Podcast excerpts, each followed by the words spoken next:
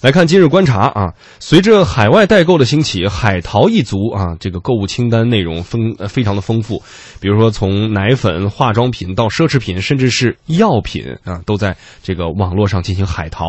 那么据统计，目前在国内消费者海淘的各类药品当中，儿童用药已经是占到了榜首。那么最近最火的就是来自德国和日本一些地方的感冒药，有的家长就觉得外来的药品更加有效，可是事实真的是这样吗？我们来听记者的调查报道。在很多年轻妈妈的微信或者 QQ 群里，都会有一些海淘群，而其中来自德国、日本、美国的一些耳熟能详的儿童药品尤其受到欢迎。除了微信群，在一些网购平台搜索后，记者也发现出售国外儿童药品的网店也不少。不过，因为网上不能出售药品，所以都是打着营养品的噱头混在其中销售。在网购平台上，记者看到，店主通常都会晒出自家孩子使用药品的经验，并且予以用药指导。店主还会晒出这些药品购买、运输、清关的单据。这些国外儿童药品月销量轻松就能突破几百单。市民张女士，我觉得可能是从成分上讲未必好，但是可能安全上应该比国内要有保障。一些家长之所以打起了海淘儿童药品、保健品的主意，理由无外乎是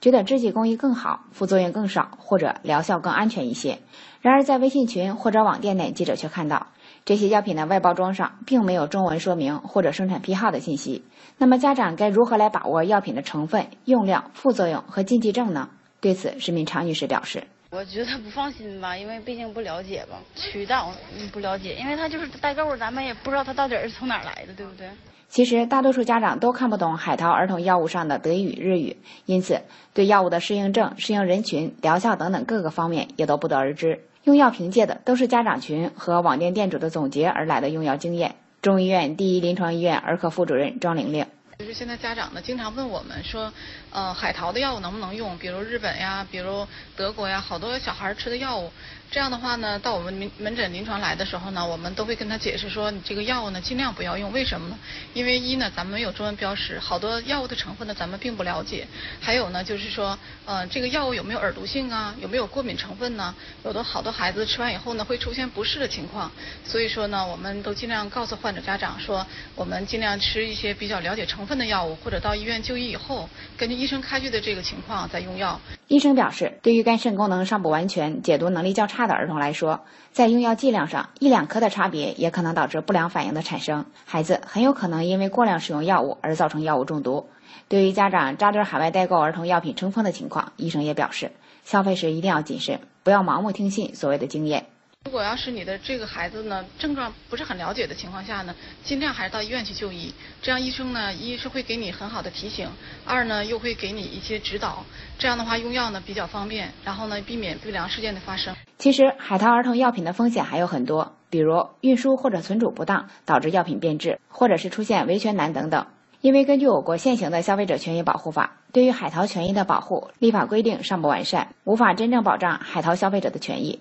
吉林良智律师事务所律师裴培，根据我国的法律，特别是药品管理法，对于这种未经批准进口和销售的药品，其实你假药论处。而且不管说这种药品你在海外是真假啊，不管这个，因为他这种代购或者是自行在网上销售的，都有可能构成我们刑法第一百四十一条的生产销售假药罪。嗯，大家有需求哈，但是你实际在看来的话，不同的药品，不同的这个通过海淘的这样的一个渠道进来的药品，会在各方面会有一些嗯不清楚，或者说是可能涉嫌违规的问题，也包括一些用药安全等等的问题哈。在座的几位有没有过类似的这样的一些感受或者是经历？呃，或者是自己的一些建议啊？我海淘过那个日本的感冒药啊，确实还挺好的，比较好用。呃，为为什么？您的好是从哪个角度？比如说我自己见效，嗯，对。啊，因为我我为什么呢？是我的一个朋友，他在日本留过学，在日本留学期间，他就专门用这个感冒药。嗯，然后他委托他日本的朋友带给我。就是我觉得，如果我们做海淘的话，应该是可靠的人、可信的渠道来给你买这药。我觉得那你是可可以采用的。另外，这个新闻的背后其实凸显出一个更更为沉重的一个命题，就是我们在儿科这个领域的缺医和少药。啊，如果带孩子去医院的话，作为家长都会有这种感觉啊。这个呃，药品的不足、供给的不足是一个非常大的问题，儿科医生的缺少也是一个非常现实的问题。我们看到数字也挺吓人的，就是全国大概有几千个药厂啊，只有不到一百家是生产儿童药的，而且是越来越少。越来越少。为什么越来越少呢？就是因为生产这儿科的药不挣钱，无利可图。所以我们讲，就是我们经常搞这个医改，医改的核心目的并不完全是把药价打下来，药价也不是说绝对是低的，呃，让你觉得特别便宜就好，而是为什么我们有时候觉得看病贵呢？就是因为在看病的过程之中，我们自己掏腰包的钱太多了。你像去美国、英国、澳大利亚这些国家看病，很贵很贵，比我们还要贵。嗯但是他每一个人从自己兜里掏的钱并不多，所以说我们的医改其实是一个支付结构的问题，能够让这种支付结构发生变化之后，让老百姓自己掏钱看病的钱减少，同时我们的药价呢不是越低越好，也不是越高越好，而是越合理越好。哎目前的儿科药价呢，其实都是不是特别合理这种这种结构。那么药价儿科的药过分的偏低之后呢，就导致什么呢？供给就不足了，没有人生产了，然后儿科医生也在减少了，就是形成一种恶性的循环。所以说，这个问这个新闻的背后，凸显出我们更应该重视的就是儿科领域的缺医少药的这样一个沉重的难题和命题。嗯所以说，你看啊、刚才提到了这个用药安全啊、当然了，用药安全是第一位的。所以，张毅老师建议说，你通过海淘这个渠道来购买药品，别的就不说了哈。购买药品呢，当然是得是呃确信的人啊，确信的产品才可以。呃，无论如何，你得确保首要的是用药的安全。那么，关于所谓的这个对于啊大家不同的海淘的需求，我到底是冲这个药有效，还是说这个药更安全、更健康等等？呃，为什么会有此需求？是因为现有的需求不能满足，嗯所以产生了这样的一个购买需求。嗯，那么呃，面对这样的一种状况，季老师您怎么看？我觉得之所以有很多的人去国外啊，或者呃境外代购，可能出于以下几个考量：第一个就是国内没有或境内没有，这是第一个；第二个呢，可能觉得这个就是人家的更质量更好就，不更信任有保障。嗯嗯嗯，第三个就可能，我觉得可能是不是就是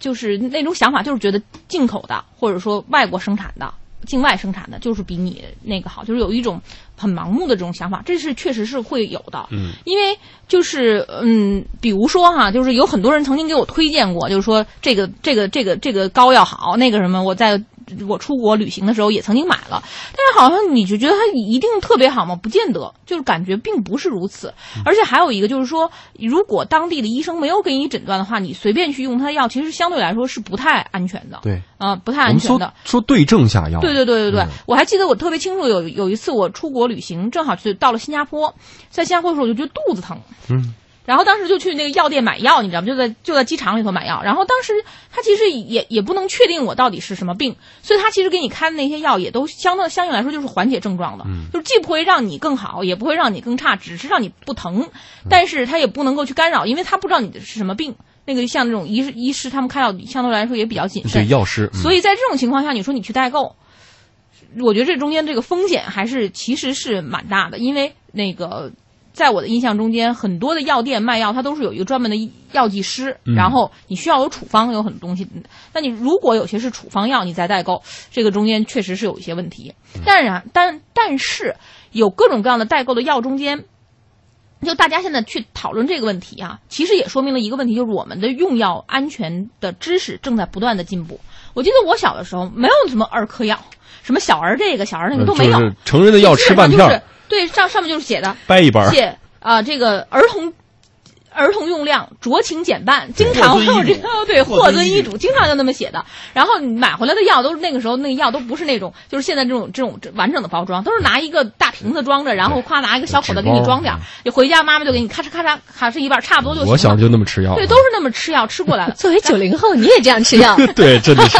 然后其那个就是就说明我们那个时候用药其实就是并不像现在这么科学。现在我们都知道了，孩子有孩子专对，前两。天去药店还确实看到一一整柜的这样的一个所谓儿童呃相各种儿童什么止咳什么儿童感冒，对呃，但是它也仅仅只有一个小柜子嘛。对总量上我们真的还是比较对是啊这说明我们本身这这说明我们的意识已经在不断的进步了，但这个时候就不足够形成了需求与供给之间的不平衡。对就是当我们意识到，哎，儿童和成人是不一样的。你看我们国家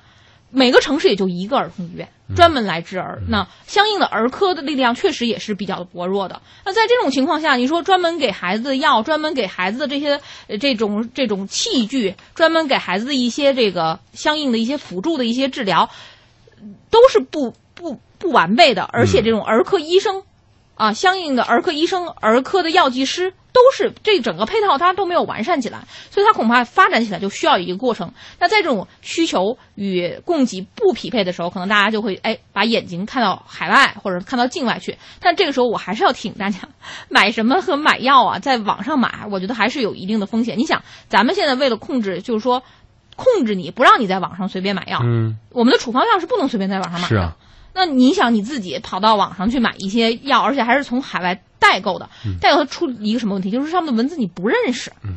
你怎么用？对，就会出现这种问题。比如说有一次我曾经去，呃，去韩国旅行，当时身体不适买了药回来，我都不敢吃，我都不知道它玩意儿到底治什么的，就是这种情况。那你不能专门找一个人去给你翻译吧，所以那药就废掉了。对，呃，尤其在于如果你一旦吃了药，可能产生一些其他的一些反不良反应的话，再去到医院可能。医生还没有办法去面对对帮助你，因为不了解你。如果是英文，可能还好一点儿。因为 你说其他的一些文，你说这这这需要很强的这个语言天分。对，所以我们还是说回到第一句哈。所以这个既然是用药的话，无无论如何，用药安全是摆在第一位的。